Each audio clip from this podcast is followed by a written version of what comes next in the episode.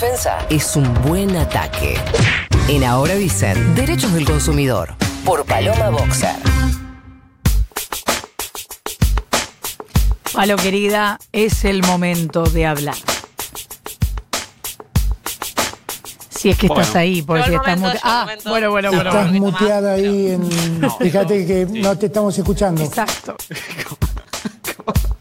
Te tiene- La tenés Nos de pasa hija, todo. Paloma. Paula, Nos dale. pasa, nos pasa. No, pero tienes razón, Paula, pasan las mejores familias. Es muy difícil el tema del muteo, che. Sí. Ah, A ver, a ver, hay, que, hay que solucionarlo, hay que solucionarlo. Para mí estaría bueno que pasen las familias directamente, que puedas mutear a uno. Pero es otra discusión que no vamos a tener ahora. No es el Bueno, momento. yo digo que desde marzo tengo muteado todos, más o menos. ¿eh? Prácticamente. No los veo. Prácticamente. Che, Palo, ¿qué onda? Bueno, una onda importante para que charlemos, A ver. Flor, porque mira, ahora a fin de mes, a fin de septiembre, vence el decreto que co- congeló el precio de los alquileres, que también congeló el precio de los créditos hipotecarios, si es que alguien estaba comprándose su casita, eh, se prorrogaron la vigencia de los contratos, se suspendieron los desalojos, bueno, muchas cosas importantísimas que sucedieron a principios de la pandemia, pero que ahora a fin de mes llegan a su fin, valga la redundancia. Este congelamiento era para las viviendas, todas las viviendas, eh, pero era también para ciertos comercios, como por ejemplo las pymes o los locales de uso comercial que tuviesen los profesionales, monotributistas o autónomos, también por ejemplo los centros culturales o comunitarios, las cooperativas. Y la verdad que fue un gran alivio para el bolsillo en estos meses de, de- de escasez económica. Además de que termina todo esto a su fin, el mes que sigue, o sea, octubre, eh, empezaría a pagarse la diferencia con los aumentos que no se pagaron. O sea, cuando estuvieron congelados el precio de los alquileres, no es que era un pagadíos, Claro. sino que toda la diferencia entre lo que vos pagabas y las subas que correspondían por contrato, sí van a tener que pagar a partir de octubre en cuotas, hasta seis cuotas, eh, sin intereses, pero bueno, hay que empezar a pagarlo, digamos. El tema es que esto, cuando vos tenés un mercado de alquileres tan grande como Argentina, la verdad que es un problema ya de acceso a la vivienda, digamos, podríamos decir un derecho humano como es el de acceso a la vivienda, que ahora también se está hablando bastante por la toma de tierras. Sí. Pero vos tenés que pensar que en la Argentina tenés 9 millones de inquilinos, o sea, según según el último censo, una de cada cinco familias está alquilando en nuestro país. eh, y en las últimas dos décadas, además, es un porcentaje que viene creciendo, con lo Mm. cual estamos en una inquilinización. Claro. Nosotros los tres vivimos en la ciudad de Buenos Aires, acá directamente un tercio de la población es inquilina, esto pasa también en, en Córdoba, en Santa Fe, digamos, en las grandes metrópolis de la Argentina hay un proceso de inquilinización muy grande y la mitad de nuestro salario se va a pagar el alquiler y la otra mitad es lo que podemos usar para sobrevivir. Bueno, te hice todo un panorama para que podamos ver lo importante que es este decreto Claro. y por qué es que ahora que falta todavía un mes para que se venza, bueno, empiezan a surgir diferentes voces del sector, diferentes voces involucrados, algunas pidiendo que se prorrogue y otras pidiendo que termine también. Claro, ¿eh? porque eso te iba a decir, también hay un universo que dice, ah, bueno, y además con la nueva ley ya esto deja de ser rentable, les mando un besote, lo cual también demuestra que eh, había mucha gente no solo viviendo de rentas, como quien dice, para algunos que por ahí tenían, no sé, una herencia o algo y compraban uno o dos departamentos y los ponían en alquiler, sino que además demuestra que vivían un poco de nosotros los inquilinos, ¿verdad? Sí, pero qué lindo, ¿eh? Te digo que mi sueño es vivir de rentas, pagar el aporte de las grandes fortunas y Sí, vivir pero tranquila. una cosa es vivir de rentas y otra Laburar cosa... es para los giles, Flor, como no, nosotros. Eso ni hablar, pero eh, distinto es vivir a costa de ir aumentándole a un inquilino, eso es otra cosa. No, Sí. obvio, obvio, te estoy jodiendo. No, No, bueno, sé. mira, el Consejo Federal de Colegios Inmobiliarios de la Argentina. Eh, ¿Existe no- ese antro? Sí, sí, existe y agrupa cerca de 28.000 inmobiliarias de todo el país. Bueno, mira, cuando salió este DNU que congelaba alquileres, este Consejo de Inmobiliarias lo había apoyado, porque consideraba que era la única manera de que no haya desalojos masivos. Ahora, por ejemplo, están en contra de la extensión del decreto, porque dicen algo rarísimo, que es que dicen que va a haber menos propiedades en alquiler, porque la gente, si esto se prorroga, va a sacar la propiedad del alquiler y la va a poner en venta. Lo cual en verdad no tiene sentido, porque tampoco se está vendiendo propiedades, ¿viste? Claro. En, este, en este escenario. Con lo cual, tampoco van a ser tan boludos de sacarle al alquiler y tener una propiedad parada. Una Escuché- propiedad parada te sale guita. Dicho sea de paso, escuché una anécdota de alguien que fue a ver una propiedad para comprarla, fue con su pareja, entró eh, y dijeron, no, no, eh, solamente puede entrar uno. Pero amigo, lo vamos a mover los dos, como eh, solamente puede entrar uno. Y entró uno. ¿Qué? ¿Qué le pasa a la gente? Pero en todo caso, un ratito uno, otro ratito, no sé. O sea, si no, no se puede vender una propiedad. Bueno, eh, claro, es que no está. Ahora volvieron a estar permitidas las visitas, Claro. fueron prohibidas durante un tiempo por el decreto de, de aislamiento, pero sí hay protocolos específicos. Viste como todo, ahora para tomar un mate tenés protocolo específico. Pero bueno, este la verdad que no es un argumento muy válido para estar en contra del decreto. Los que, que quienes, quienes sí están, por supuesto, a favor de que esto se extienda y piden encarecidamente que esto se entienda, tienen que ver las, con las federaciones de inquilinos.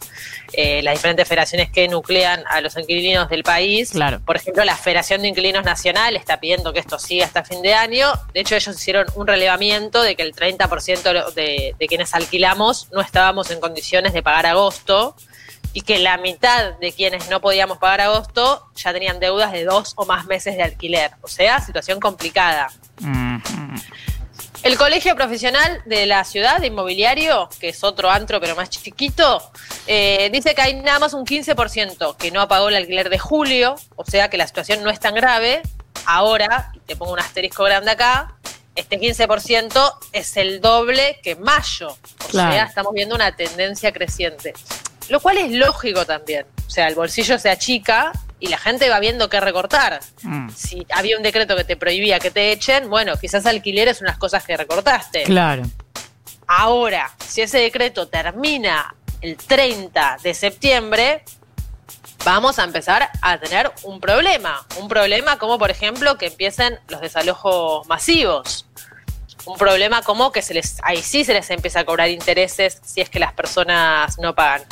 Yo sé si ustedes recuerdan el 2001, no es que quiera comparar crisis ni en pedo, pero sí el 2001, como no hubo una protección de alquileres, se vivió un gran proceso de desalojo y de remate de las propiedades. Sí. Al mismo tiempo creció más de 5 puntos porcentuales en poco tiempo la cantidad de gente que alquilaba. O sea, la gente se vio expulsada de su vivienda propia, que se la remataron para pagar deudas y se tuvo que ir a alquilar.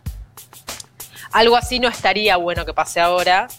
Eh, y por eso es que desde el Ministerio de Desarrollo y Hábitat se está evaluando el problema, se interpreta el alquiler como una política de vivienda y están un poco barajando opciones. Una de las opciones que barajan es extender el decreto unos meses más. Otra opción que barajan es, por ejemplo, dar un plan de créditos o de subsidios a inquilinos que les permita saldar la deuda con los propietarios y que ese crédito tenga tasas amigables o directamente sea un subsidio, o sea que no lo tengan que devolver. Eh, son escenarios que hay que barajar porque tampoco es que vos decís, bueno, voy a proteger a pleno a pleno a los inquilinos y perjudicar a los propietarios, porque también son un sector que quizás vive de esa plata que le entra y sin esa plata no puede ir al súper, digamos. Claro. Es un escenario complejo. O sea, no todo el que tiene una propiedad en alquiler es un mega eh, dueño que nada en piscinas de oro Obvio. Con lo cual también es algo que, que hay que contemplar.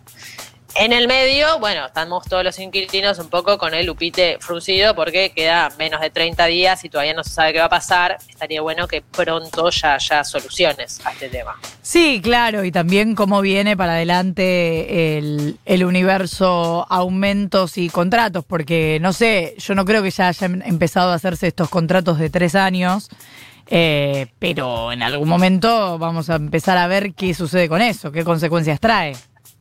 Sí, ya arrancaron, ¿eh? Ya Sí. arrancaron esto. Pero Sí, lo, sí, que, lo porque- que pregunto es si está pasando, no si, si ya está vigente.